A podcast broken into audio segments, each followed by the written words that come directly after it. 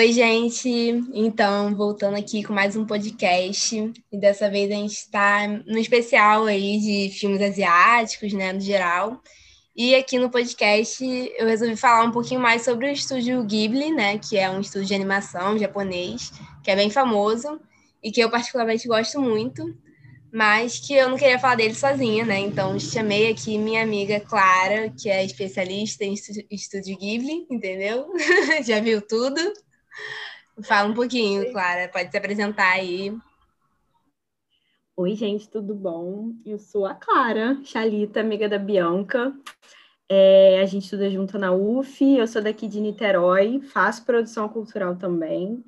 É, e eu não sou especialista de estúdio, de estúdio Ghibli, ela é uma mentirosa, entendeu? Eu só sou uma entusiasta. Eu gosto muito de filmes de animação japonesa e, e animes no geral, né? De série mesmo. E é isso, ela me convidou, eu aceitei porque gosto muito, sou apaixonada e estamos aqui. Sim, inclusive a gente decidiu, né, para não falar de todos os filmes, né, porque são 21 filmes, se eu não me engano, 21 longas, 23, né? Então aí realmente ia ficar gigante, né? Não ia dar. Então a gente escolheu três filmes cada uma, assim, que é o nosso top 3, diríamos, mas é difícil, né? Escolher só três, porque realmente tem filmes muito, muito bons, assim, no estúdio.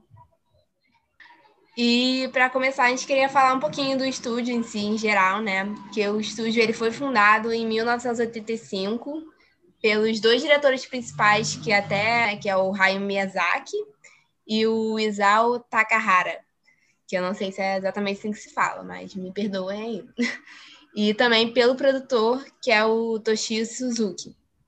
E eles resolveram criar esse estúdio é, logo após o sucesso do primeiro filme que foi é, considerado ainda do estúdio, que é o Náusea, que mesmo ele sendo lançado em 1984, ele já era dirigido pelo Miyazaki, né? E o Takahara também tinha estava envolvido ali na produção e tal.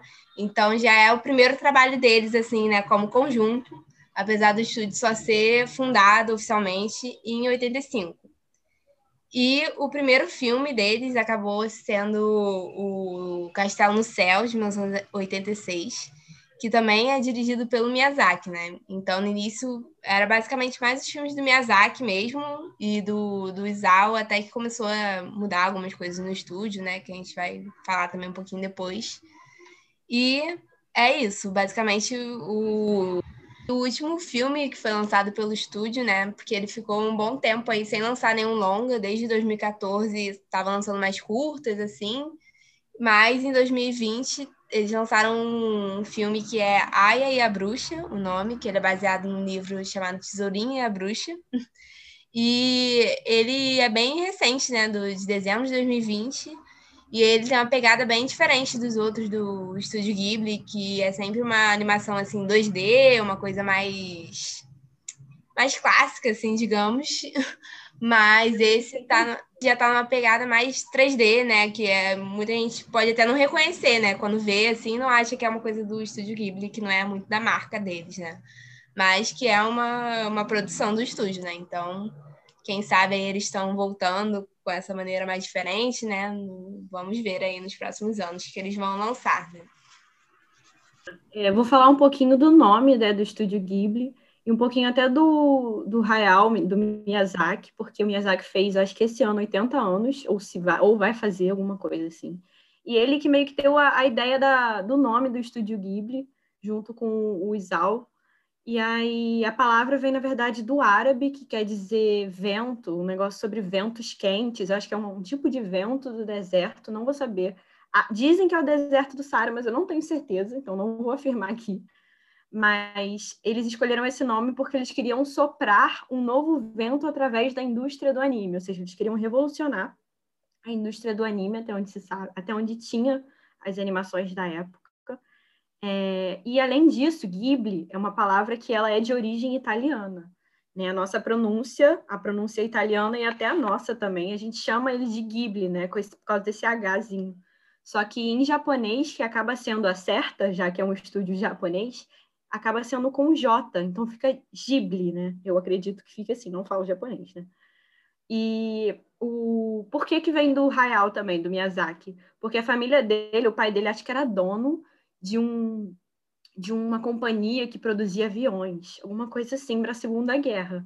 Então eles também queria fazer uma referência a esses tipos de, de aviões, acho que aviões italianos que se chamavam assim, da Segunda Guerra. Aí tem toda essa, essa história por trás que eu não nunca soube, e aí por isso que fui pesquisar para correr atrás, porque eu não entendia de onde que vinha esse nome, porque não, não, tem, não tinha nenhuma explicação. Aí fui pesquisar, é isso, um, o nome do vento lá e o avião. Sim. Mais, amiga. Não, e, e, também eu já tinha ouvido falar também que ele era bem obcecado com essa questão do avião mesmo, assim, né? Tem vários filmes, além dessa questão da guerra, né? Que também é uma coisa que tem vários filmes do Estúdio Ghibli. Essa questão do avião tem no Porco Roso, né? No... Até no do, da Kik, do, dos outros que tem mais questão de guerra também, que tem essa questão da aviação, né? Então era uma coisa que ele sempre trazia, assim, para os filmes dele. E até mesmo Náusica, né? Porque o primeiro, é o subtítulo aqui no Brasil é O Vale do Vento. Então acho que também já tem alguma coisa a ver com o próprio nome, né? Que eles escolheram para dar para o estúdio. O Vidas ao Vento, eu acho que é o sobre a vida de um, de um, acho que não sei falar, acho que é um engenheiro que desenhava aviões na Segunda Guerra. Todo, todos os filmes dele têm alguma referência à questão do avião. O próprio Castelo no Castelo Animado também que tem a guerra, que tem sempre algum avião presente, seja ele para o bem ou para o mal. Tipo, o Porco Rosso é só o cara, o, o porco que é o caçador de, de recompensas pós-segunda guerra, mas tá ele lá com o super avião dele, ele aposta corrida de avião. Ele sempre bota alguma coisa de avião, e é muito irônico, porque o, o Miyazaki ele era super tipo, crítico à industrialização, mas era pró a esses aviões por causa da família dele. Eu acho isso muito irônico.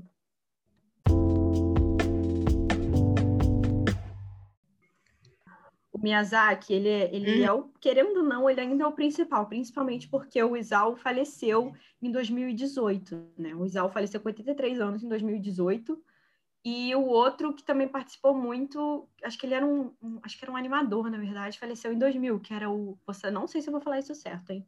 Yasuyoshi Tokuma. Ah, aí agora, mais uhum. recente, tem o Goro Mizayaki, que é o filho do, do Miyazaki, né?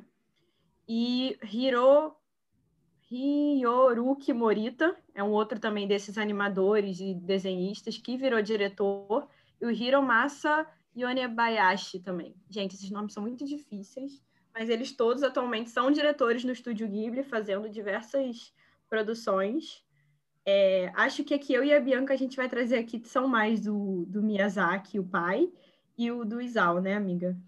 Sim, é, o meu são dois do Isao, que eu até fui ver que eu acho que ele só tem tipo uns três ou quatro filmes, assim, mas foi ele que dirigiu sozinho do estúdio Ghibli.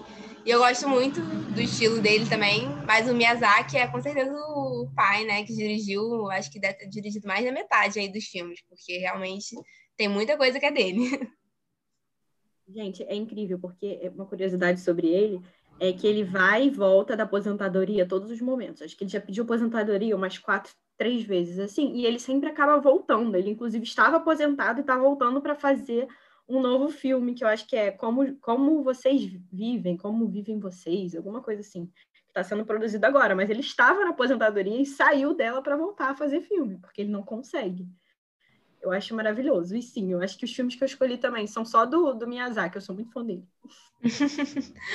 Sim, e também até do documentário que a gente estava falando aqui antes, né? Se você quiser falar mais, amiga, porque eu acho que mostra bem o processo dele, que eu não vi o documentário também, mas eu já vi alguns vídeos falando disso, que o processo do Miyazaki é bem caótico, assim, na, ele vai tirando as coisas da cabeça dele, passando pro papel, e aí vai construindo o filme aos poucos, às vezes não sabe nem como vai terminar. Então, acho que esse documentário é legal também para quem gosta do, do estúdio, quer saber mais desse processo, né? Quem gosta de animação também, no geral. Ai, gente, o nome do, do, do documentário é Reino dos Sonhos e da Fantasia. Acho que é Estúdio Ghibli, Reino dos Sonhos e da Loucura, ou da Fantasia, porque depende da tradução, né? E ele foi um filme, um documentário feito em 2013 lançado. Acho que ele não chegou a ser lançado nem aqui no Brasil, acho que ele só foi lançado em Portugal, para ser muito sincera. E ele fala sobre o processo do, do Miyazaki, do Isao, e do Toshio, Toshio, Toshio Suzuki, como eles eles estavam fazendo a produção do eles estavam na produção do, do conto da, da princesa Kaguya, falando esses nomes em, em japonês me confundem, e do Vidas ao Vento. Os dois estavam sendo produzidos, foram produzidos acho que no final de 2000, um em 2013 no meio, acho que o outro no final.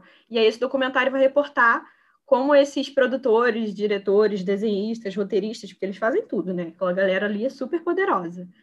Estavam é, trabalhando nesses dois é, longas, né? E aí eu não vi ainda, confesso, mas já botei aqui na minha listinha, porque tem tudo para ser muito bom. E são três velhinhos muito fofinhos, gente. Assim, como que vai ser ruim, sabe? Eles são super poderosos, né? Porque, pelo amor de Deus. E aí é isso, vamos assistir. Então, agora a gente vai começar a falar mais um pouco dos filmes em si, né, que a gente escolheu.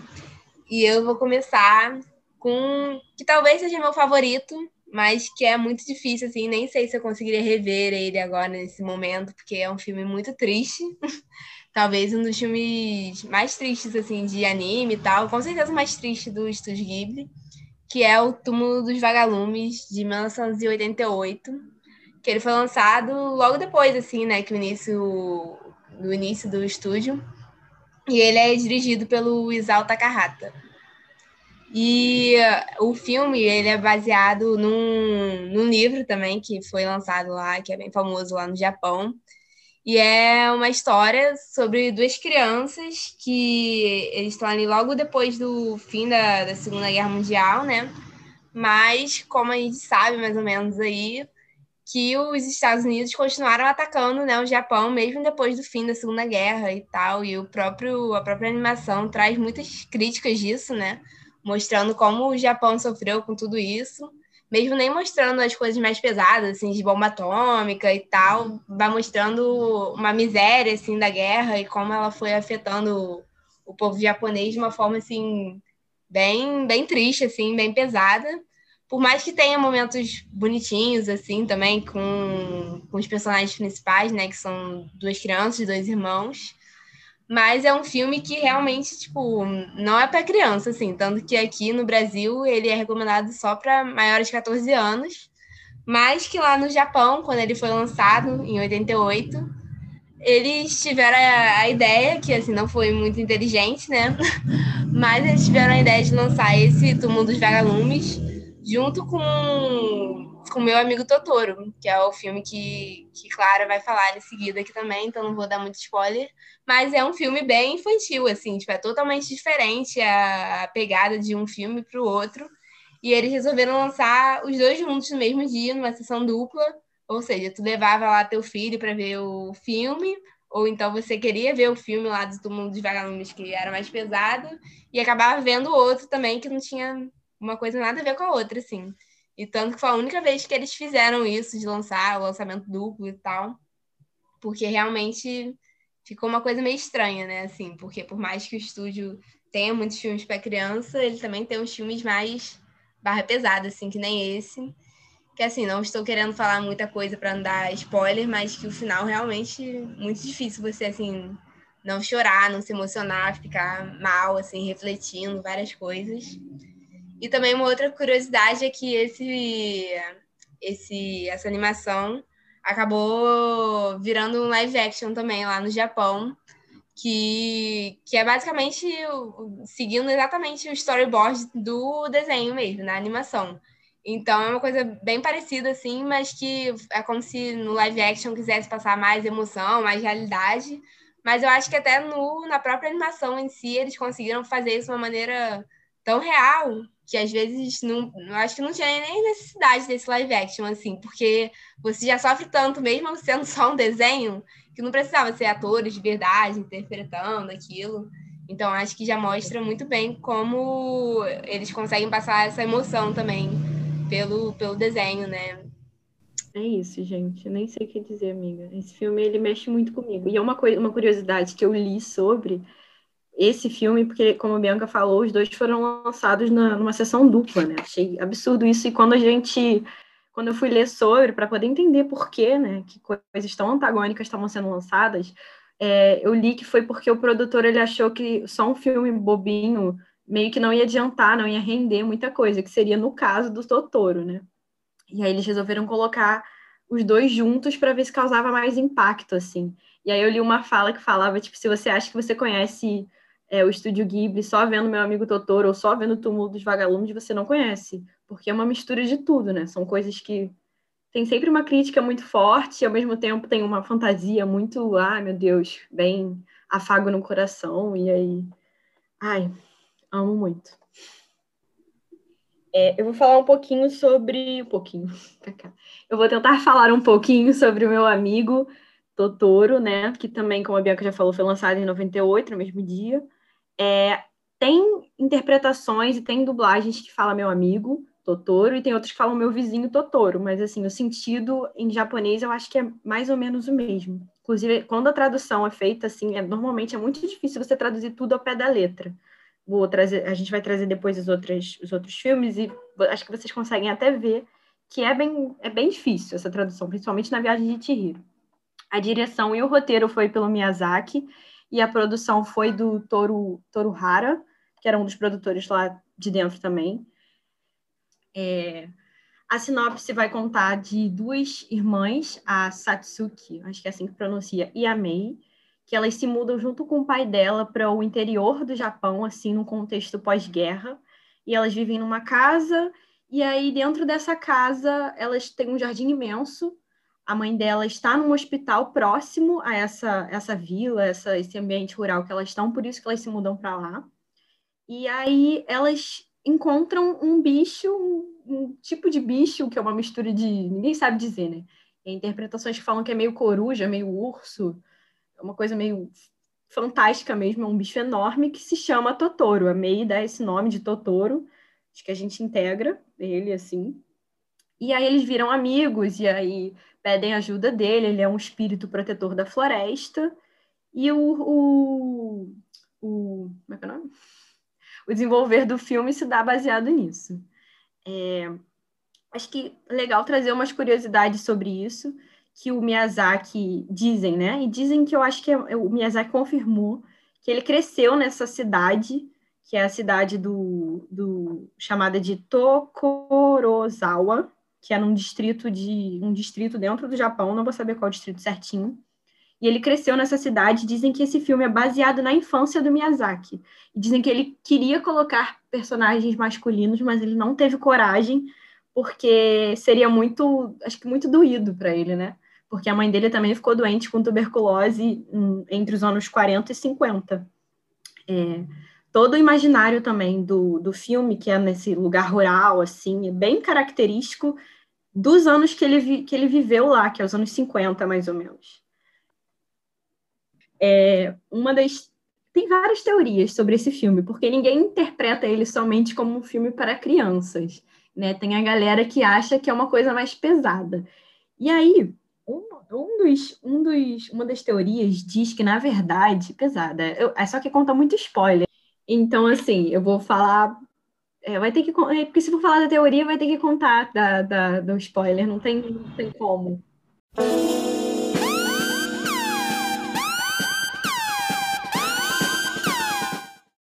Teoria da conspiração com spoiler, porque não tem como, né? É, dizem que o Totoro ele seria tipo um deus da morte. Por quê? Dentro do filme tem um momento que a, elas recebem um telefonema de que a mãe ficou muito mal, a mãe estava no hospital, mas a mãe piorou. E aí o pai estava trabalhando, que eu acho que o pai era universitário, alguma coisa assim, trabalhava na universidade, não universitário, tá? Trabalhava na universidade. E aí elas se desesperam, e nisso a, a irmã mais velha, Satsuki, ela se, se separa da Mei e a Mei some. E aí, um tempo depois, todo mundo desesperado procurando a Mei, eles encontram uma sandália dentro do rio. O que, que a teoria da conspiração vai dizer? Que, na verdade, quando a Satsuki encontra essa, essa não é ela que encontra, né, mas encontram para ela essa sandália, é, ela diz que não é da Mei no filme. E a teoria da conspiração diz que, na verdade, seria sim a sandália da Mei, que, na verdade, a Mei teria sim se afogado no rio, mas a Satsuki não, não aceita isso, pede ajuda para o Totoro, e aí eles entram naquele ônibus de gato, aquela coisa meio ônibus gato, gato ônibus, vão atrás da, da May, acham a May, é como se ela tivesse entrado num reino dos mortos, e o Totoro seria esse deus da morte, né? Essa coisa de que quem só consegue ver ele é quem já morreu ou quem está quase morrendo. E quando elas estão na árvore, quem consegue ver é a mãe delas. E aí por isso que seria essa teoria, tipo, só quem vê quem já morreu ou quem está perto de morrer, que é a mãe que está no hospital. Muito louco, né? Eu achei muito sombrio isso, não esperava. Fiquei assim, estragou a minha, a minha infância, porque esse é um filme que para mim tem um peso total de melancolia e afago da infância, porque eu tinha. É, qual é o nome? VHR? Não. VHS. É, né? isso. Do Totoro. E eu amava. É, mas, assim, chocante demais. Não, não sei se acredito. Nunca foi confirmado nada disso. Ninguém nunca fala sobre isso. É, falam só que o, o Miyazaki fala só que, tipo, na verdade não fala, né? Mas é bem claro nos filmes dele sobre a força de, de uma religião na maioria dos filmes dele, porque ele sempre venera muito a natureza. E aí nisso tem um paralelo que eu vou fazer até com a viagem de Chihiro depois, que são os espíritozinhos que tem lá, que são os Makuro Kurosuke, que são aquelas fuligenzinhas que tem no tanto no meu amigo meu amigo Totoro quanto na viagem de Chihiro, que em português eles vão chamar de coelhinhos de poeira, que eu acho péssimo, com todo respeito aí à tradutora, que deve estar certa. E em inglês eles chamam de espíritos errantes, espíritos bagunceiros, ou até de poeiras mesmo, de fuligem, que eles aparecem nos dois filmes, né? E eu queria entender por quê, que era uma coisa que ficava na minha cabeça. Mas esses dois filmes, eles têm muitos paralelos, que eu acho que eu vou falar quando a gente estiver falando da viagem de Chihiro, que aí a gente traz mais essas coisinhas assim. Tá bom? Falei muito. Sim.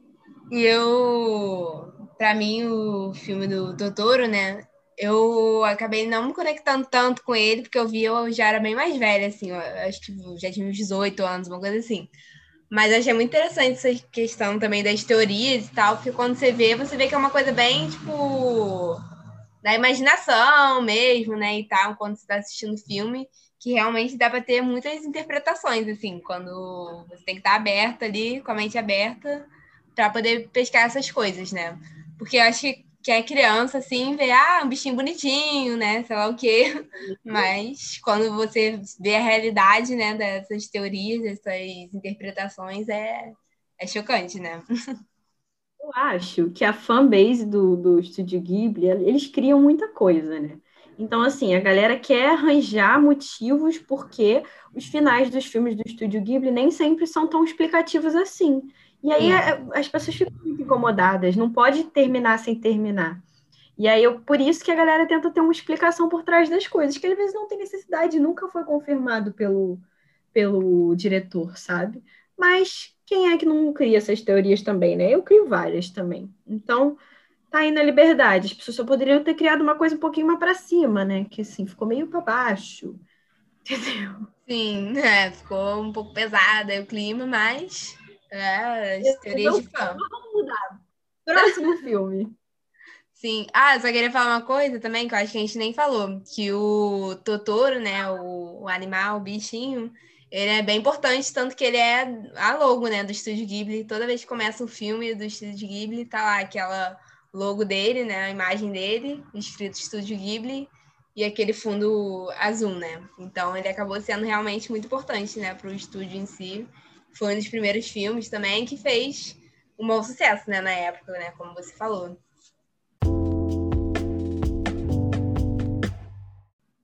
O próximo filme que eu quero falar aqui também, que é um dos meus favoritos, é o Serviço de Entregas da Kiki, que é de 89, né, logo depois desses também. E ele é dirigido pelo Hayao Miyazaki. E assim, eu acho que ele é um filme muito, muito fofinho, assim, muito lindo. E a, a história, por mais que talvez não seja tão complexa, assim, quanto outros filmes do Estúdio Ghibli, né? É uma história mais. Mais, assim, não sei se diria linear também, mas é uma história mais focada na personagem mesmo da Kiki, né? Mas ela é muito interessante também, né?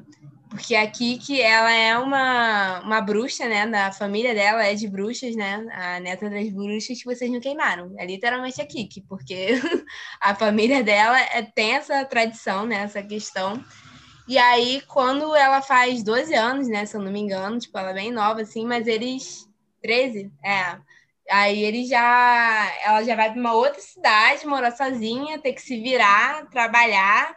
E, e esse filme é muito essa questão mesmo de amadurecimento, assim, sabe? Ainda mais o amadurecimento feminino, né, da, da mulher. E o Estúdio Ghibli acaba tratando, assim, muitas questões também. E de ter personagens femininas, assim, principais, que são bem fortes, assim, que são influências bem legais até da gente ver quando é criança, ou então até mais velha mesmo, que esse filme também eu já vi, já era, foi tipo há dois anos atrás só. Mas mesmo assim eu achei muito bom, assim, muito interessante. E os outros personagens que tem também, né, que ela vai, acaba fazendo amizade e tal, são bem interessantes. E eles formam uma relação bem bonita, assim, né, durante o filme. E são questões que, por mais que tenha essa parte lúdica, né, e tal, e disso dela ser uma bruxa, de voar na vassoura e tal, acaba sendo questões da vida dela, né, da, dos problemas dela para tá ali aprendendo, amadurecer e tal, que você consegue se identificar naquilo, principalmente se você já for um pouquinho mais velha, né, e tal, já ter passado por isso, então tá passando por essa fase. Então, achei um filme muito, muito bom nessa questão também. E uma curiosidade, né, é que quando a gente vê o filme, fica meio, tipo, na cara, assim, que não se passa no Japão, porque a, a cidade lá que ela se muda é totalmente com construções, assim, das casas, uma coisa mais europeia e tal, e tem um, um mar ali, e eu, quando eu fui pesquisar, tava falando que o Miyazaki e a equipe dele, eles foram até a Suécia, só para poder pesquisar as locações, assim. Então, eles foram lá para fazer essa pesquisa, se inspiraram é, mais nessas cidades, assim, Estocolmo, mas eles também queriam que fosse uma coisa mais do Mediterrâneo ali, né, por ter aquele mar e tal, que é bem presente também, né, no, no filme. E também o Miyazaki mesmo falou que a história ela se passa no, em 1950, numa Europa alternativa, onde não teria a Primeira nem a Segunda Guerra Mundial. Então, a gente sempre acaba vendo isso, né? Essa questão das, das guerras, né? Mesmo não estando diretamente ligada, assim, é, a gente consegue ver que é um tema muito importante, assim, para ele, que ele sempre dá um jeitinho ou outro ali de, de incluir isso nas suas histórias. Ai, eu sou apaixonada pelos serviços de entrega. E eu acho que um dos pontos também que ele traz nesse filme, que ele traz em vários, tanto que tem um filme exatamente com esse nome, dois, na verdade, é a presença dos gatos, né? Três. Há muitos filmes dele tem os gatos, e aí o gato sempre como um, um suporte para uma personagem principal. Nesse é o Didi, eu acho que é o nome dele, né? Que eles chamam. É um gato uhum. preto, é toda essa tradição de bruxa. Pô, excelente, assim. O outro filme principal que ele tem sobre gatos é O Reino dos Gatos, né? que é depois uma criação baseada do Sussurros do Coração, que personagens aparecem. Eles fazem muito essas coisas de entrelaçar os filmes com outros pontinhos, sabe? Entre, entre filmes, esses easter eggs, assim, espalhados. Eu acho sensacional. Mas é muito lindo de se ver esse filme, é todo bonito, é toda essa coisa lúdica que a Bianca falou. Acho perfeito. Sim, eu acho que é um filme que dá um quentinho assim no seu coração quando você tá vendo. E também serve para pessoas mais velhas, mas também para criança, assim, tipo, é um filme tranquilo para se ver com criança, né? Uma coisa triste, sabe? Então, quando eu vi, até vi com minha prima, acho que ela tinha, tipo, três anos na época, e ela ficava falando, ah, o filme da bruxinha, sei lá o quê, queria ver de novo, entendeu? Então, é um filme super bonitinho, assim, para você ver e ficar se sentindo bem, sabe? Quando você tá vendo. Então, se você quer um filme esse pro momento, né, que estamos precisando, eu recomendo muito. E também uma curiosidade, né, sobre esse filme é que ele também é baseado num livro que se chama O Serviço de Entregas da Kik, que a primeira edição, o primeiro volume, na verdade, ele foi lançado em 85 e o, o filme, né, a animação do estúdio Ghibli, ela é baseada só no primeiro, mas até agora foram publicados seis volumes, né? O último foi publicado em 2009. Então, eles dão sequência, assim, à história da Kiki mas o, a animação mesmo é focado só no primeiro e tal, que é a introdução da história dela. E ele vai ser até lançado aí no Brasil, essa notícia que eu vi que é do final de 2020, então acho que já deve ter saído aí o, o livro, né? Caso alguém se interesse.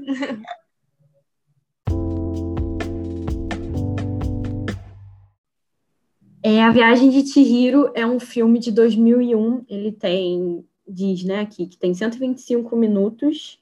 Ele tem a direção e o roteiro do Miyazaki também, como eu falei, que os filmes todos que eu escolhi são do Miyazaki, não consigo, muito fã. É, com a produção do Toshio Suzuki. E uma coisa que eu não falei, mas eu acho muito importante, principalmente nesses três filmes que eu vou trazer, trouxe Totoro, tô falando da Viagem de Chihiro, e no último, é que os três tem a música, a soundtrack do Joey Hisai, Hisaishi, não sei pronunciar o nome dele. Por que eu estou falando isso? Porque eu acho é, a trilha sonora dos filmes do Estúdio Ghibli muito importante para as cenas, assim. É essencial. Se você não tem aquelas musiquinhas, principalmente as músicas mais orquestra, assim, mais tranquilas, marcam muito, assim. Eu sou aquela pessoa que eu estudo ouvindo um lo-fi do Estúdio Ghibli porque eu preciso disso para me alimentar, assim. Então, quem é responsável é esse, esse moço que eu falei, que eu não vou repetir o nome porque é um nome complexo de se falar. Enfim, o, é, esse filme, A Viagem de Chihiro, teve uma receita de 347,7 milhões e, na época, desbancou até o Titanic, né? Ele é, venceu o Oscar no ano de 2003 como melhor animação, mas temos que falar sobre temos que falar sobre isso. Por quê? o Miyazaki ele se recusou a ir na premiação do Oscar por causa da guerra do Iraque com os Estados Unidos. Então ele boicotou a ida dele lá. Ele ganhou muitos anos depois um prêmio honorário dentro do prêmio honorário do Oscar, que é o Governors, posso estar falando isso errado, Award, em 2014 só. Mas na época que o Aviad Chihiro ganhou o Oscar, ele se recusou aí por causa dessa questão da guerra, né? Que a gente já falou, que é mostrada na maioria dos filmes dele. Na viagem de tiro, não muito, mas assim, a outra grande maioria sempre aparece. É, é, vale dizer também que ele foi o primeiro e único né, filme categoria da animação que não fala inglês a ganhar né, um Oscar. Não tinha, não aconteceu ainda esse feito de outro filme estrangeiro ganhar o Oscar na animação.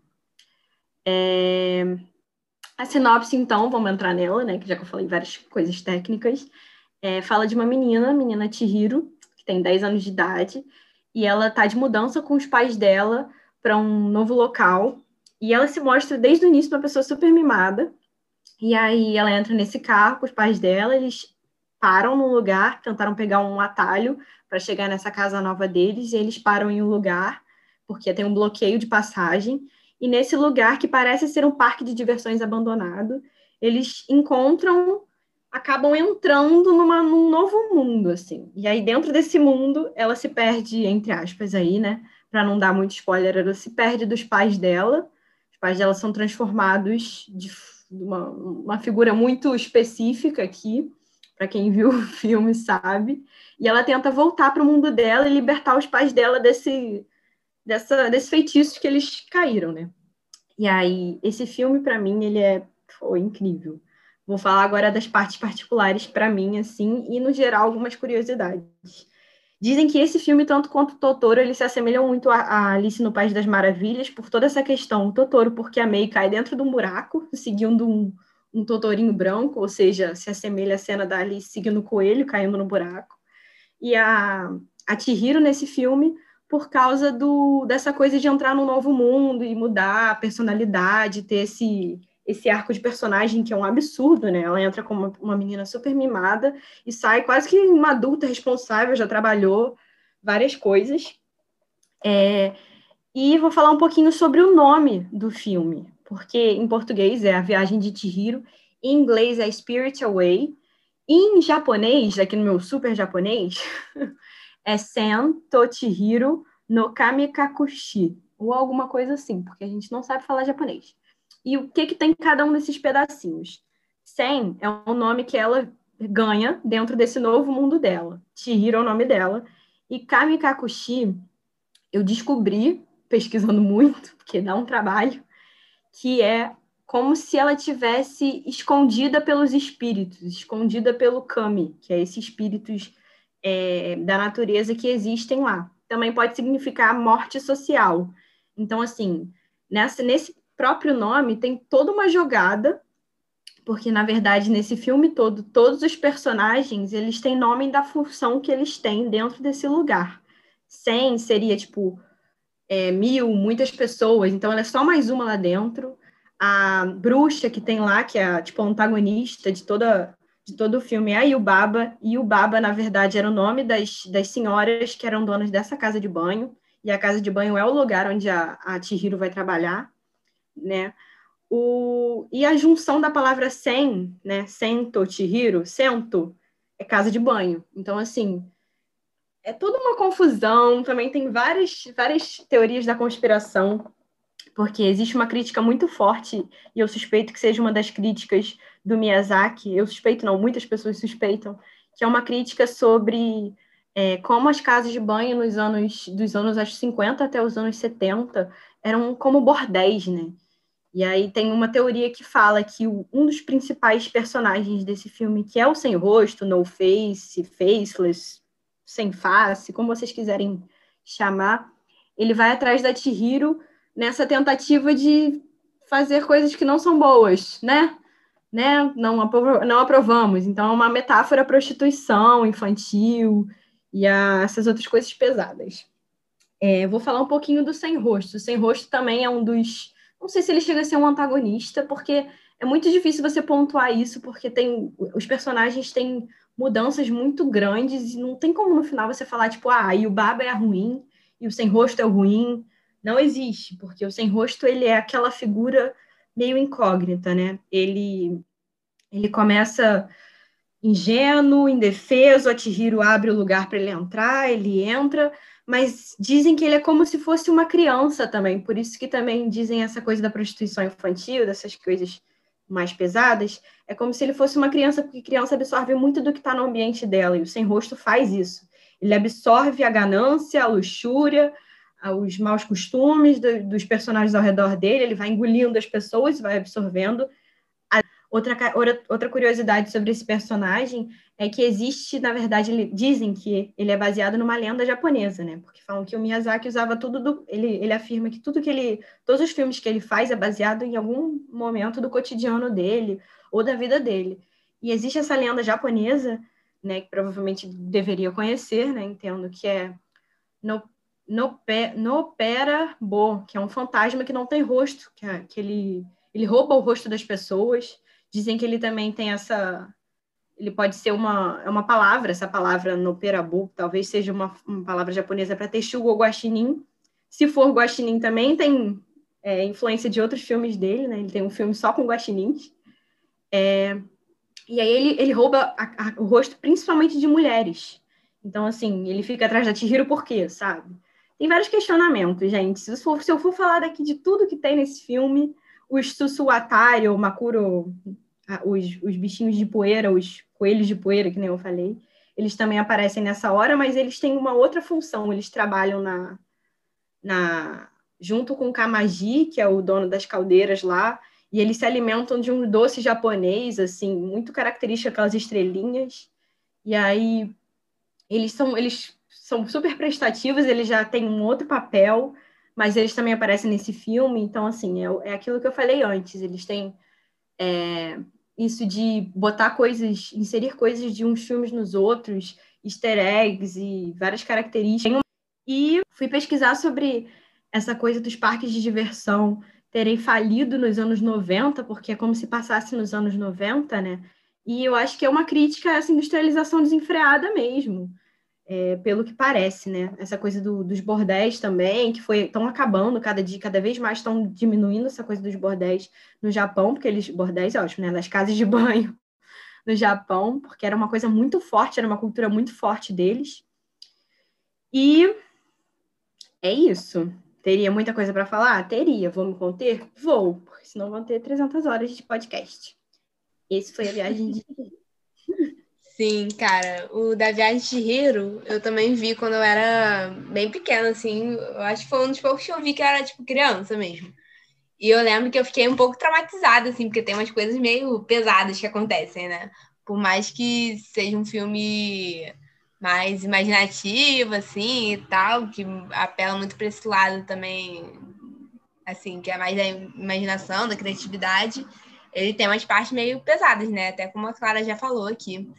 E, mas eu acho que ele é um filme que ele só cresce, assim, eu, que eu fui revendo quando vou ficando mais velha, né? E eu só acho ele melhor, assim, que eu vou vendo coisas novas sempre que eu revejo o filme. Então, ele é realmente um filme que eu acho até a história, assim, e os personagens mais complexos, assim, que você realmente pode ver vários lados dos personagens ou de cenas específicas, né?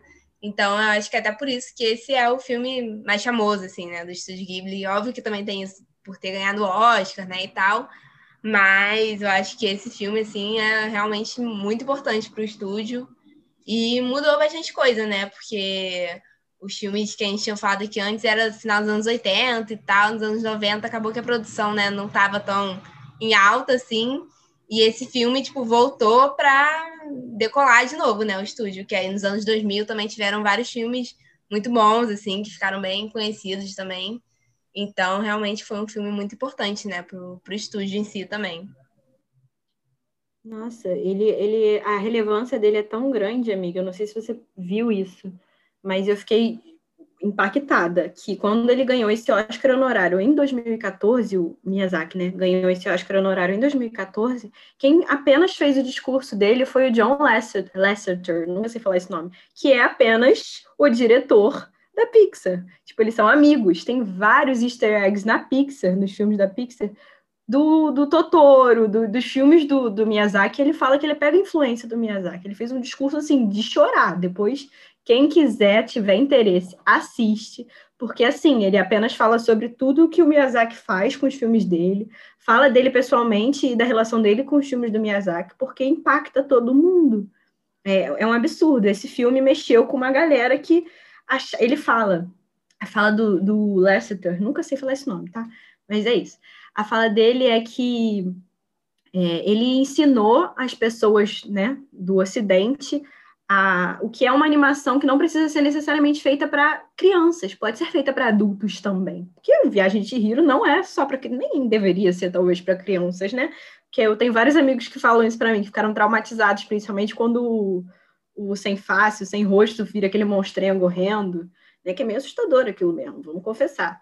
Entendeu? Mas é, é isso, assim, é uma mudança muito grande para os filmes de animação do Ocidente por causa do Miyazaki e dos estúdios Ghibli. Então, assim, é uma influência muito poderosa. A gente não tem como negar isso. E aí, daí para frente, só sucesso. Gente, vocês vão ter que me ouvir de novo um pouquinho agora, tá? Vou falar sobre a minha terceira escolha, que foi muito difícil, confesso que a Bianca pediu para a gente escolher esses três filmes, e os dois primeiros para mim foi um pouco mais fácil, porque eu tenho essa coisa do meu lado mais vi quando era criança, então esse apego rola. O terceiro filme, para mim, eu fiquei muito perdida, mas eu escolhi o Castelo Animado. Por quê? Vou dizer, vou dizer, não tem muito um porquê, mas é porque tem, tinha que escolher um. E aí eu gosto muito desse, essa é a verdade. O Castelo Animado, que é o Hauru no Go Shiro, a tradução ruim para aqui, para o meu japonês, é um filme de 2004. Ele tem 119 minutos. Também tem a trilha sonora do Joe Hisaishi, que é aquela coisa mais orquestra de novo. Ele é baseado no, no, no, livro da Diana Wynne Jones, que foi publicado em 86, e o livro se chama House Moving Castle, né? Então, é meio que uma tradução bem ao pé da letra, assim, tipo Castelo Animado, Castelo do Hal, Castelo que Move do Hal, Castelo Animado. É, ele foi indicado também ao Oscar de Melhor Animação em 2006, mas ele perdeu para o Wallace Gromit, A Maldição do Lobisomem, que é um filme bem legal também, mas eu não acho que deveria ter ganhado, assim, eu aqui que tenho nada para dizer, mas eu acho que merecia. É, como os outros dois filmes que eu falei, pelo menos, esse quase foi todo feito à mão, né? Porque todos esses filmes o, o, Miyazaki faz questão de fazer quadro por quadro, frame por frame, desenho por desenho. Ele se descabela todo para fazer, mas esse teve uma computaçãozinha gráfica, mas apenas nas cenas que eram muito caras para ser feitas à mão. É, a sinopse do filme, tá? Não estou falando do livro. A sinopse do filme é uma bruxa que ela lança uma, ela lança uma maldição na Sophie. A Sophie era uma menina de 18 anos é, e ela é transformada numa velha de 90 anos. E aí, por causa desse encontro, do encontro antes que a Sophie teve sem querer com o Hal, o Hal era esse bruxo que diziam que ele comia o coração de jovens meninas bonitas. é, ela recebe essa maldição, é transformada nessa senhora de 90 anos, e ela vai em busca de tentar quebrar essa maldição. Nisso, ela entra dentro de um castelo, que é esse castelo onde o Hal, o bruxo do mal, entre aspas, morava, e aí vai tudo se desenrolando nisso. Tem uma, uma influência bem pesada do, da guerra, toda a mudança do Hal e a relação dele com a Sophie é na guerra. A Sophie vai mudando a relação dela com o Hal também por causa disso. É, e como a Bianca falou da Kiki, né, que se passa num contexto europeu, esse filme também não é não é nessa nesse ambiente japonês, né? Assim, eles falam japonês, mas eles têm umas vestimentas meio que do século XVIII e mostra essa industrialização crescente, ainda mais com o próprio castelo em si. Ele é todo uma bugiganga enorme que anda. Enfim, tem muitos outros personagens, o Calcifer, Calcifer, não sei como é que pode falar, que é o foguinho que move o castelo o Markel, Markel é o, é o menininho que o Hal cuida, que ajuda ele nas coisas. Não sei se ele é um pequeno mago, mas ele parece ser um pequeno mago. E aí vai mostrando assim como a, como a Sophie vai tentando quebrar essa maldição. Esse esse filme, para mim, ele tem muitas curiosidades, mas eu descobri lendo recentemente uma teoria que me incomodou muito, né? Que é, é a eu, não é uma teoria, né? Mas é um fato que acontece. Porque o Hal, desde o início, ele é um menino muito mimado, né? Um adulto, sei lá o que, que ele é, não sei a idade que ele tem. Mas ele é meio mimado. E aí, o fato dele ser muito mimado e a menina ter que. A, menina, a, Sophie entra na casa dele e começa a trabalhar na limpeza da casa, né? Meio que se oferece. E aí, nisso, ela vai conquistando o coração dele. E aí, ele tem uns, uns, uma coisa que ele não sabe se cuidar sozinho, precisa de ajuda. Isso me dá uma leve incomodada, né? Mas a gente vê que faz aquele paralelo aqui com a nossa realidade. Sociedade levemente machista, aquela coisa do cara tem que ser do jeito que ele é, e ele é do jeito que ele é, ele não quer nada diferente do jeito que ele é, e a menina tá lá se esforçando, cuidando dele, coisa meio maternar, assim, meio. Ah, fiquei incomodada, gente, confesso. Mas não tô falando que isso é um fato, tá? Tô falando que eu achei de incômodo a minha pessoa. Esse filme tem gente, muitos boatos, muitos blogs, muitos fãs dizem que ele fala muito sobre é, autoestima, né? Porque a, a, Sophie se via como uma menina de 18 anos que não tinha nada. Ela era irmã mais velha de uma loja, da, da uma mãe que tinha uma loja de chapéus, chapéus, chapéus, estou na dúvida. É, e aí ela não gostava dela mesma. E aí, quando ela vira velha, ela meio que joga isso para cima e fala: beleza, já que eu não sou bonita, eu vou tentar aqui dar um jeito de me curar.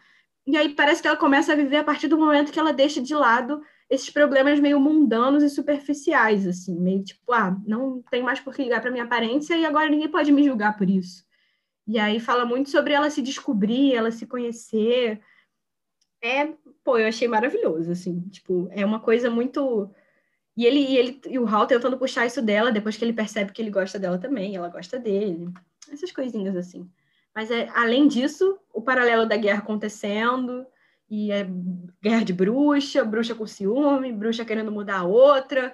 Tem um alívio cômico, que a gente não falou sobre isso, mas é importante dizer que quase todos os filmes do Estúdio Ghibli têm um alíviozinho cômico, assim, por trás. Eles têm essa lição de moral que eles gostam de dar, mas tem essa coisa do, do engraçado. Tipo, nesse filme tem um cachorro que, que ele late, parece que tem um problema de respiração, ele não late direito as bruxas falam umas coisas muito engraçadas, bruxinhas, quando vão ficando diferentes.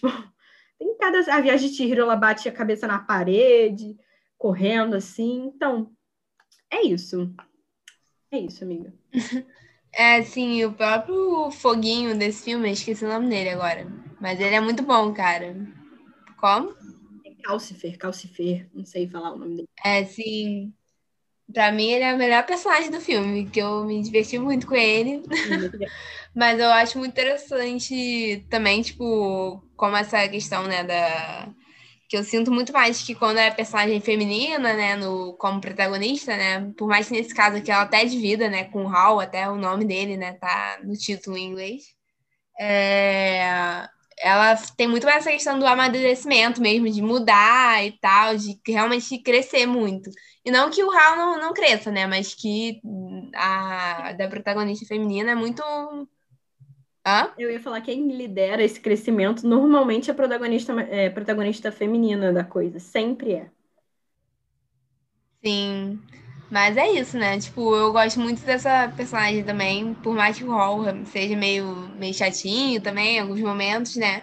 Eu acho que é um filme que, que ele é divertido, assim, tem até momentos que no início eu tava meio, muito confusa, assim, o que estava acontecendo, o que era aquele castelo, o que é a guerra, o que, que é isso, o que, que tá acontecendo. Mas aí você tem que embarcar junto com o filme, ir na mão ali, segurar na mão do Miyazaki, deixar ele te levar que é isso, entendeu? É essa que tem uns filmes que é mais assim, assim, pra, pelo menos para mim, que eu não nem tento entender muito assim o que tá acontecendo. Vou só ali na imaginação, vendo as, o que tá acontecendo nas cenas assim e tal.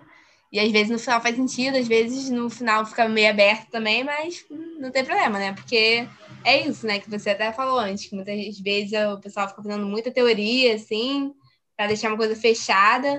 Sendo que eu acho que isso é uma coisa mais do, do Ocidente mesmo, né? Estados Unidos, Europa, de fazer um negócio fechadinho. Sendo que lá, principalmente na Ásia, né? Tem muito dessa questão de deixar coisas mais abertas, assim, né? E muitas vezes até os Estados Unidos acaba copiando, pegando alguns materiais, né, disso, de filmes asiáticos, animações, e eles pegam para fazer um negócio que tenha, tipo, super lógica e tal. Enquanto lá na Ásia, não, pra eles não precisa fazer 100% de, de sentido, assim, sabe?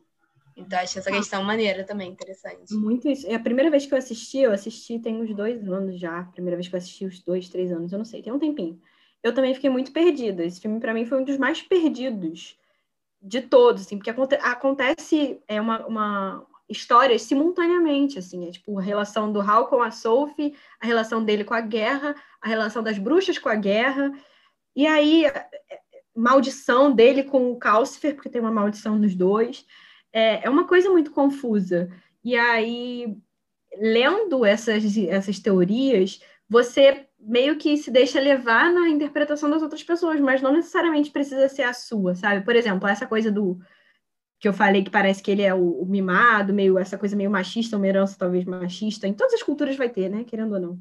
Não sabia que até no é uma, como é um livro feito por acho que é uma escritora inglesa, tá ali a herança, você vê a herança. Só que o, o Miyazaki não apagou tanto, tanto assim, ele só não deu tanta ênfase nessa parte, mas eu, a, é, a, a escritora, a Diana, Diana, como é que é o nome dela?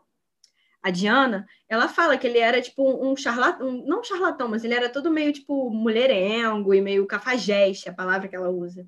Então, assim, tá ali. Ela falou que ela recebeu cartas de, de, de fãs falando: esse homem existe, eu posso casar com ele? Tipo assim, tá, existe. Só que a interpretação que eu tive disso foi: beleza, um homem, um homem, sendo um pouco homem. E aí, uma coisa que eu achei muito legal, que eu até esqueci de comentar, é, amiga, a relação diferente que o Miyazaki trouxe da interpretação dele do livro, né? Porque ele gostou, esse livro fez muito mais sucesso no, no Japão do que no, nos Estados Unidos, nos Estados Unidos, não, na Europa, né? E aí ele foi conversar com a escritora para poder fazer essa adaptação. Então ele fez a adaptação junto com ela, sendo que tem várias coisas completamente diferentes. Tipo, no filme, é, o cabelo dela é escuro, depois ele fica de outra cor, mas no, no livro ele é ruivo, e aí no livro ela tem, ela tem poderes mágicos, a, a Sophie, e no, no filme não tem. No, no filme, o menininho que ajuda, o Ma, eu nunca sei falar o nome dele, Michael, Ma, Ma, Michael, alguma coisa assim. Ele, na verdade, é um adolescente no livro. E a, a própria Madame Suliman, Suliman, é, Suliman, ela no livro é um homem. Então, assim, muita coisa muda e a escritora gostou, ela aprovou, ela fala, cara, eu não faria nada, tipo, é isso, você arrasou. O Calcifer é diferente também. Ela, é, no filme, o Miyazaki pega mais nessa temática de amor e guerra, e a, no livro, a escritora pega mais em classe e gênero, né? Porque tem essa mudança também. E aí, é isso. Inclusive, outro ponto, amigo, última coisa, eu juro. É, essa é a primeira vez que existe uma protagonista que não é novinha, né? Que não é uma jovem, que não é uma adolescente. Apesar dela ser, mas é, foca mais nela idosa do que necessariamente nela jovem. Isso é uma mudança muito grande para os estúdios Ghibli, que só trabalhavam muito com protagonistas femininas, criança, adolescente, nessa mudança. E agora ela meio que pega da velhice e volta para a juventude, né? É isso. Mas acho que até é interessante essa mudança, né, dela de jovem para idosa e tal, e como isso vai sendo mostrado no filme, né? Que é, enfim, para não dar spoiler, mas que é bem doido isso também, né? A forma como é mostrado. De mostrar também essa questão do, das mudanças internas dela, né? Por essas mudanças externas também. E até. O pessoal gritando aqui na rua. E até dessa questão, né, dela idosa e tal, e até tem feições é, parecidas com aquela aquela velha lá do velha não, idosa, né, do, do da viagem de Chihiro, né, da Yobaba, não é? Não, não lembro como é que fala exatamente o nome dela. Mas que tem isso, né, de muitas vezes botarem mulheres idosas ou pessoas idosas gerais no geral, como vilão, né, da história. Então, aqui é até interessante a gente ver essa coisa, né, ao contrário, né? Ela é a mocinha, mas já tá muito idosa por causa dessa maldição, né? Então, esse filme, tipo, tem essas questões, assim, também que são bem legais a gente ver por esse lado, rever um filme analisando isso também. É, e o último filme que eu queria falar aqui também é o Conto da Princesa Kaguya, que ele foi lançado em 2013 e ele é dirigido pelo Isao Takahara também, né? E foi o, infelizmente, o último filme que ele dirigiu, porque ele faleceu em 2018, né? Cinco anos depois. Então, mas foi um filme assim que marcou muito também o legado que ele deixa, né, para o estúdio Ghibli, porque esse filme assim é considerado um dos mais bonitos assim, de esteticamente, tecnicamente também do, do do, do estúdio, né? Porque ele faz uma técnica, né, que é de carvão e aquarela em folha branca. E realmente parece que é algo que a pessoa tá, você tá vendo a pessoa desenhar ali na hora, sabe? Se você vê o filme, você vê que é uma coisa muito diferente, assim, pelo menos eu nunca tinha visto nenhuma animação assim desse desse estilo. E essa técnica, né, é realmente uma técnica clássica lá da antiguidade do, do Japão. Então tem essa questão, né, de resgatar da cultura, né? E até mesmo tem a ver com, com o filme em si, com a história, porque a história é baseada numa, num conto, né, numa lenda japonesa que também é bem antiga, né, da mesma época, mais ou menos, que era essa técnica, né, de, de pintura. E essa, o conto, ele é, ele é chamado lá de Conto do Cortador de Bambu, e ele é bem fiel até, assim, o livro, só que ele é um conto curtinho, assim, que é sobre um, um homem, né, bem simples lá, que tem uma fazenda dele e tal, e que quando ele vai cortar um bambu, ele descobre uma menininha, assim, tipo, miniatura mesmo, lá dentro. E ele acaba pegando ela para cuidar junto com a esposa dele, e a menina vai crescendo, crescendo muito rápido, assim, né? Óbvio que ela tá estava pequenininha ali, depois vira o tamanho de uma criança, vai virando mais para adolescente, assim. Só que aí no, no filme, né, eles acabam ampliando um pouco mais essa história, né? Até para poder dar um filme né, de duas horas ali. E também porque eles queriam falar também dessa questão da, do espírito livre que a, a personagem principal, né, a Kaguya, tinha quando ela era criança, estava ali crescendo no meio da natureza e tal, podia brincar, fazer as coisas dela, e era, ela tinha uma personalidade bem forte, assim, né? E aí, quando ela acaba sendo levada para viver como uma princesa, né? Como tá aí no título, que não é necessariamente spoiler que tá aí no título, né? Que ela ia virar princesa em algum momento. E aí tem muito essa questão das tradições da nobreza lá, principalmente no Japão, né, da antiguidade, do império lá, porque mostra muito como a personalidade dela e ela como uma mulher, né, foi oprimida por isso, por essa questão das tradições de lá. E mesmo ela sendo, né, não necessariamente uma, uma pessoa com poderes assim, mas ela era por esse crescimento que ela teve muito rápido, sabiam que ela não era uma criança normal, assim, uma humana normal. Que ela tinha essa ligação, né, muito forte com a natureza também, que é uma coisa passada no filme todo. Então, mesmo assim, eles tratam ela como se fosse uma princesinha mesmo, que tem que fazer tudo ali pelas regras certinho. Ela não pode mais ficar livre na natureza do jeito que ela quer. Então, o final até em si do filme acaba sendo uma coisa bem triste assim, porque você vê como esse espírito dela acaba sendo meio que corrompido por todas essas tradições, né? Então é uma questão, né, um embate que é até uma coisa que, que eu vejo que é bem forte assim no, no Japão, né, de outros filmes que eu já vi de lá, da China também, quando vou falar dessa época, que é realmente uma questão muito forte, essa questão da tradição lá, né?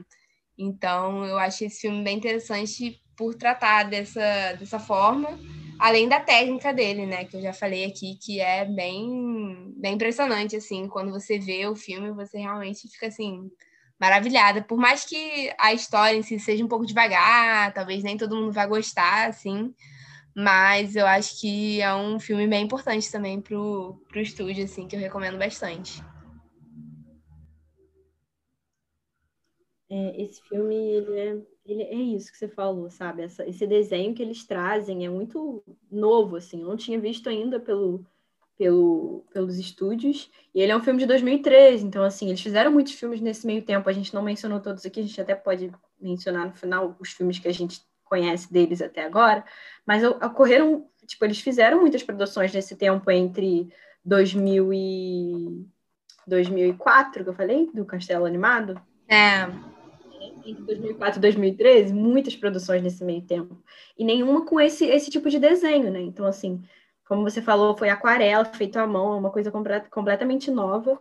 E tem uma curiosidade também que eu, eu, eu li sobre o, esse filme, que foi a primeira vez que o Isao trabalhou com o, o músico que eu falei dos, do, dos outros filmes que, que a gente citou aqui, que foi Essa... o Joe ele não, ele não tinha trabalhado ainda com o Isal. Foi a primeira vez que ele, que ele trabalhou com o Isal, é, porque ele foi substituir um outro cara que tinha sido escalado. Não sei por que o outro cara saiu, não, não achei em outros lugares. Mas é, foi a primeira vez que ele trabalhou junto com ele.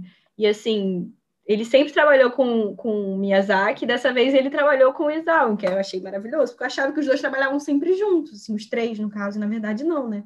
Vê-se que não. Mas, enfim, esse filme é lindíssimo, é muito fofinho, assim, ele é... Ai, eu gosto muito.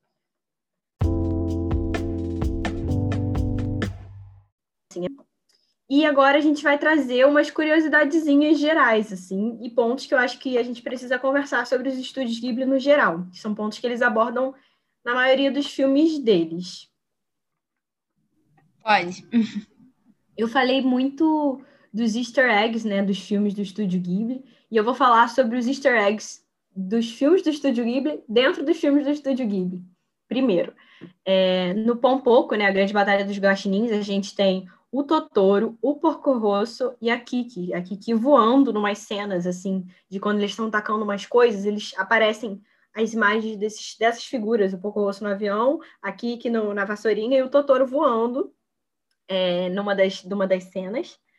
É, a, a caricatura do Miyazaki num desenho a, a, e a, um escrito um escrito um posterzinho de Ghibli aparece tanto no ônibus e numa loja no filme Serviço de Entregas da Kiki da Kiki é, numa das janelas também tem a, a Mei e o Totoro pintada acho que dentro do quarto da Kiki.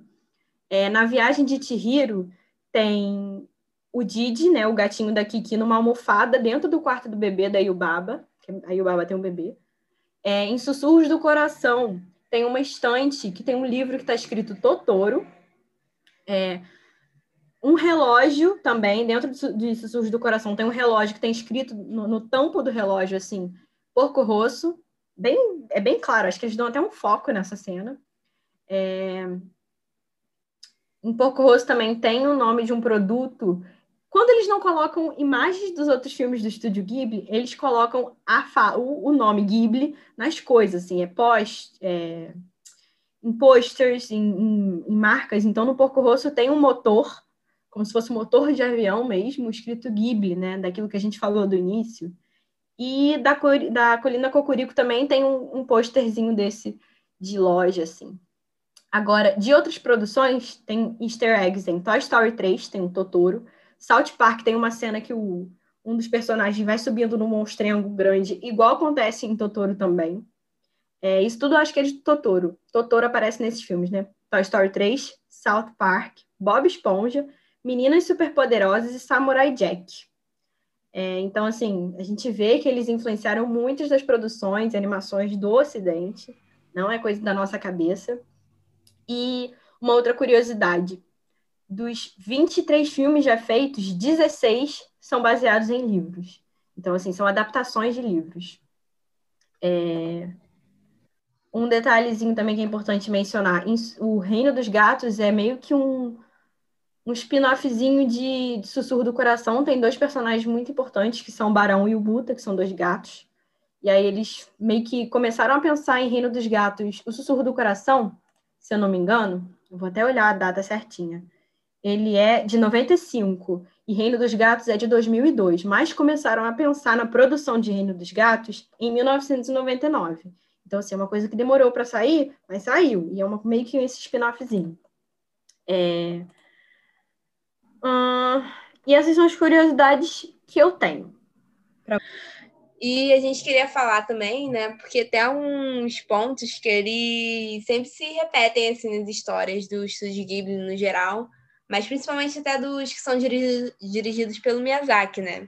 Que a gente já falou essa questão da aviação, né, e tal, por ser uma questão familiar até dele, mas tem também da importância da natureza, que muitos muitos filmes também tratam dessa questão dos espíritos da floresta, ou de você ter, fazer até meio que uma campanha assim ecológica, eu diria, de realmente cuidar da natureza e tal, como isso vai beneficiar as pessoas que estão, os personagens ali do filme, né? Como eles têm essa ligação forte com a natureza mesmo.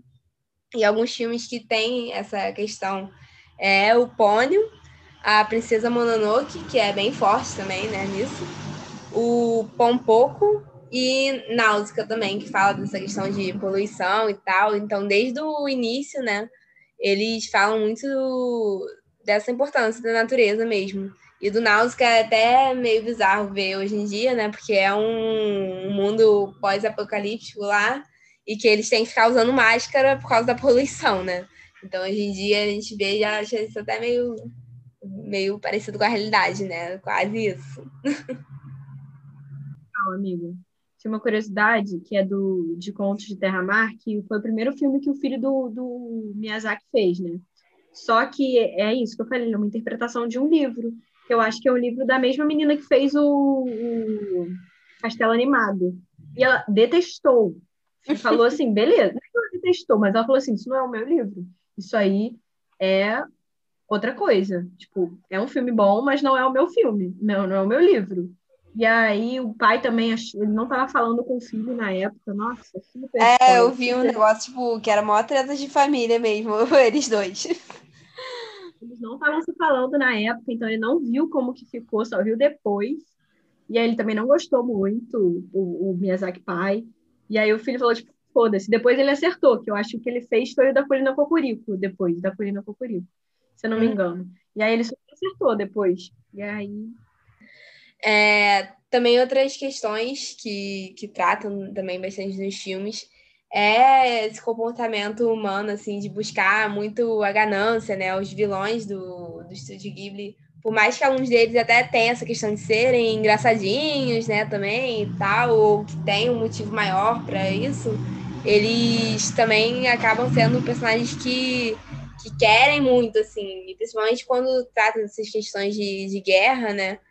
É, a gente acaba vendo os reflexos que tem isso, né? E que como o Miyazaki, principalmente, ele tenta passar essa ideia de anti-guerra, né? De mostrar como a guerra pode mudar as pessoas, influenciar, mudar a população, né, no geral.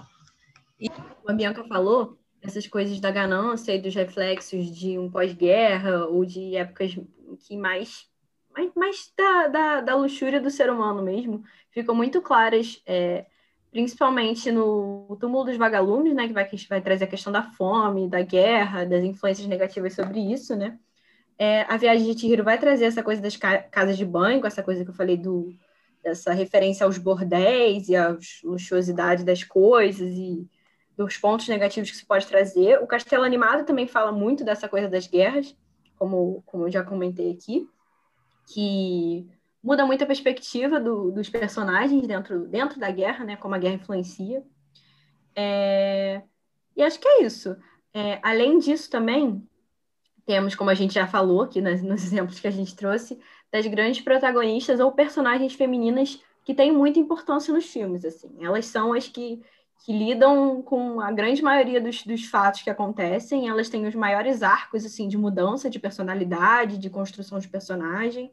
É, e uma, uma, outros pontos que a gente vai trazer aqui que são muito característicos são, como a Bianca já falou também, são esses vilões que não são totalmente vilões, né? Eles têm essa mudança do arco deles. Também muitas vilões femininas, gostaria de colocar aqui, que também não são só as protagonistas, mas as, as antagonistas também. Por exemplo, na Viagem de Riva, e o Baba é mais antagonista do que até o, o, o Sem Rosto, né?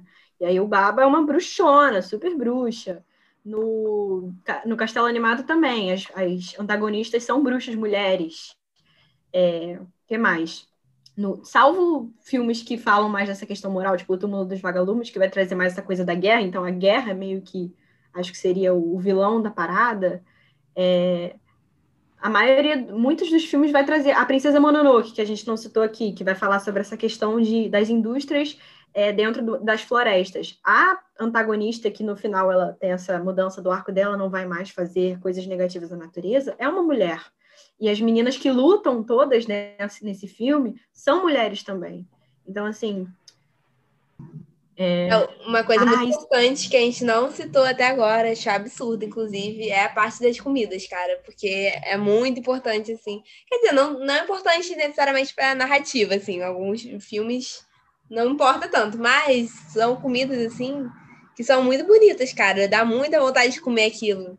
Eu fico, gente, mas eu nem sei se isso daí existe, entendeu? Porque acho que a maioria realmente é baseada nas comidas típicas lá do Japão, né?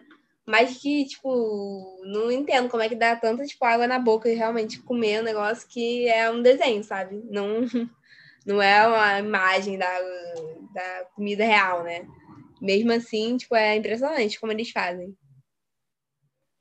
Nossa, eu passo mal com as comidas, eu acho elas tão brilhosas e para quase que sentindo o cheiro da minha casa, assim. É uma coisa que eu sempre fiquei muito vidrada. Que, acho que eu sempre tive uma, uma coisa com. Eu sou uma pessoa que é o quê? Taurina, entendeu? O negócio da comida. E aí, esses filmes me quebram, gente. Não dá, não, uma coisa dessa.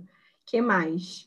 Não só as comidas, assim, muito, muito brilhosas e com cores muito vibrantes, mas também todos os filmes no geral, assim, a gente vê é, cores muito fortes, principalmente quando tem muita natureza neles, a gente vê muito verde, muita flor, muito mar, muito azul, assim, azul do céu, azul do mar. E eu acho que isso é uma, é uma coisa muito que traz boas vibrações. Acho que até quando não é dentro da natureza, por exemplo, é, da Viagem de Hiro, que é dentro de, um, de uma casa de banho, as cores elas, elas se sobressaem. O ouro é muito brilhoso, o, ele é uma coisa, o dourado do ouro, as joias da Yubaba, é uma coisa assim que são cores muito espalhafatosas, mas que cabem dentro do filme, assim, não fica uma coisa conturbada de se ver. Salvo em Castelo Animado às vezes, que é muita informação, mas assim, é super, faz todo sentido aquilo ser daquela cor, daquela forma, daquele brilho, e chama muita atenção, assim, é bem é... não sei como é que eu posso explicar isso, gente, só vendo para todo mundo ter certeza sabe? Tipo, ai, amiga, me ajuda. Sim, é, eu também não sei exatamente uma palavra, assim, para falar, mas que não é nem que, tipo, pareça real, até porque eu acho que a intenção não é exatamente essa, mas que realmente, tipo, te transporta ali para dentro, sabe? Daquele mundo ali, da, de imaginação, criatividade. Você realmente fica muito presa no filme também por essa parte estética, né? A parte visual mesmo além das histórias, né, em si também. É. Ao passo que o, o, os, os filmes do estúdio Ghibli também, acho que talvez até o mais o Miyazaki do que o Isao, eles trazem muito, dentre os outros diretores também, que a gente focou mais nesses dois, né? É, eles fazem muito bom uso do silêncio, porque o silêncio não é apenas o silêncio nos filmes, eles conseguem encaixar o silêncio do, do, de forma que você fique tão preso naquela cena que o que vem depois causa um impacto muito maior do que provavelmente não teria se tivesse alguma coisa acontecendo com algum fundo de música. Tem...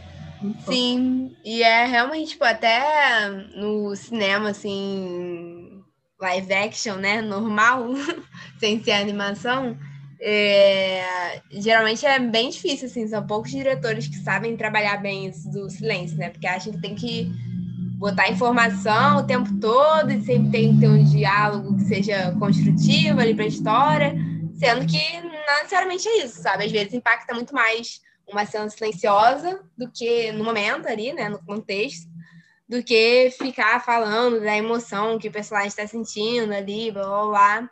Então, acho que como animação ele também é, trabalha muito bem isso, assim, sabe? Que é uma coisa bem difícil de se fazer, né? Então, nos filmes que a gente falou aqui, tem o Túmulo dos Vagalumes, o Meu Amigo Totoro, ou Meu Vizinho Totoro, né? Depende da tradução. O Serviço de Entregas da Kiki, A Viagem de Chihiro, Castelo no Céu e O Conto da Princesa Kaguya, que foram que a gente indicou aqui, o top 3 de cada uma. Mas também a gente já, que a gente tinha conversado antes, né? A gente queria falar um pouquinho também do Pônio, que é também uma animação muito fofinha, assim, que é mais para criança também, até os personagens principais são crianças, né? Eles têm cinco anos, mas que mesmo assim, tipo, eu mesma vi esse ano Pony, agora pouco, e eu amei, assim, achei super fofinho. Então não é só porque é mais focado em criança também que as pessoas mais velhas não podem gostar, né? E também tem a Princesa Mononoke, que também é bem famoso, assim, é bem influente, né, digamos, do, do Estúdio Ghibli, que também é um filme que, que tem essa questão da personagem feminina bem forte, assim, né? E ela é uma personagem realmente muito boa. E tem essa questão da natureza também, que é bem legal como ela é trabalhada nesse filme. E qual é o último que agora até esqueci, amiga? Eu sempre esqueço o nome desse filme. O Mundo dos Pequeninos. Deixa eu Sim. Se é mesmo. O Mundo dos Pequeninos, 2010. Sim, que ele é bem fofinho também. E eu lembro até que eu assisti esse filme no Animamundi, né? Saudades Animamundi, inclusive. que sempre também trazia, assim, algumas novidades do Estúdio Ghibli e tal. Então era bem bacana também o Animamundi aí, que quando rolava. E, e é um filme também muito bonitinho, assim. Já tem muito tempo que eu não, não vejo ele de novo, mas eu lembro que quando eu vi eu gostei bastante também. Nossa, reafirmo tudo que você falou, gente. Assistam os filmes, estão na Netflix. Não sabemos até quando vão ficar na Netflix, mas eles valem muito a pena. Assim, eu sou fã, né? Que vocês repararam. Se eu falei besteira, me perdoem. Tomara que não. Fiz muita pesquisa para isso, mas tomara que não. Sim, confia que vai dar certo aí, gente. Pelo menos um desses vocês vão gostar, com certeza, porque são, por mais que sejam temas parecidos, assim, eles tratam a história de maneiras diferentes. Então, assim, vê aí o que você achou que é mais interessante e se joga, é isso. e é isso, amiga. Muito obrigada por ter aceitado participar. Sério, você arrasou muito. Fez a pesquisa mesmo, de verdade, entendeu? E realmente, tipo, eu pensei logo em você, porque eu sei que você ama muito realmente estúdio. Eu acho também muito importante isso não só a gente saber da parte técnica, né? Que é óbvio que é legal, né? É bom saber, mas do sentimento mesmo que a gente tem, da ligação, né? Com os filmes, que também é, é bem importante. Ainda mais do Estúdio Ghibli, né? Que muita gente viu desde criança, alguns filmes, e tem essa questão afetiva, né? Até Ai, amiga, foi um prazer. Eu tô, tipo assim, desde o momento que você me chamou, eu tô super honrada, só penso nisso. Durmo falando, meu Deus, tem que pesquisar, tem que rever os filmes, né? Porque eu já vi os filmes tem um tempo. E aí eu revi a grande maioria, acho que só faltou rever o Contos da Princesa Kaguya, faltou só esse. Aí eu vi que você ia falar, eu falei, vou dar Bianca, Bianca. Mas assim, foi, tô muito feliz, espero que você tenha gostado, que a galera, que a galera goste também porque eu realmente pesquisei muita coisa, sou muito da, da galera da, do fã, né? Então fui a muito blog, assim, então agradeço também todos os blogs que eu olhei aqui, porque se tiver coisas repetidas do que as pessoas já leram na internet, peguei de vocês sim, muito obrigada, vocês foram ótimos. E foi muito interessante para mim essa experiência de correr atrás de filmes que eu já vi tem um tempo e entender como as pessoas entendem, ver o que, que o diretor achava, como que o público reagiu, porque a grande maioria desses filmes, quando saiu no cinema, foi estouro, assim. Estouro mesmo. Lotava cinema, é, ganhando bilheteria, e por quê, né? Por que, que o Estúdio Ghibli é tão grande? Assim, é uma honra estar aqui, uma pessoa completamente leiga, estar aqui falando sobre isso apenas porque é um, o meu estúdio favorito, assim. Meu filme favorito é A Viagem de Chihiro, desde criança. E é uma coisa que eu vejo, eu tenho uma, quase uma tradição de assistir três vezes, pelo menos, no ano, que é muito meu, assim. Eu acho que cada vez que eu vejo, eu vejo com novos olhos, vejo coisas novas, e pesquisar isso para mim foi excelente. Então, muito, muito, muito, muito obrigada, amiga. Eu amei, espero que todo mundo goste. Ah, arrasou, amiga. então é isso, gente. Espero que vocês gostem também.